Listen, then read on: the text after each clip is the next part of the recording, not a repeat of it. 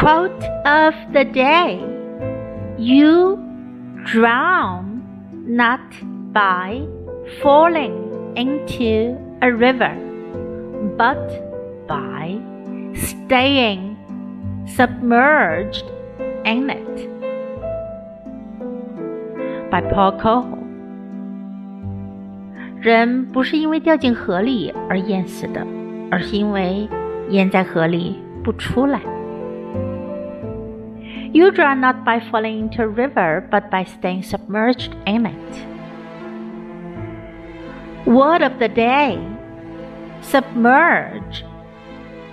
Submerge 使潜入水中，静默，淹没。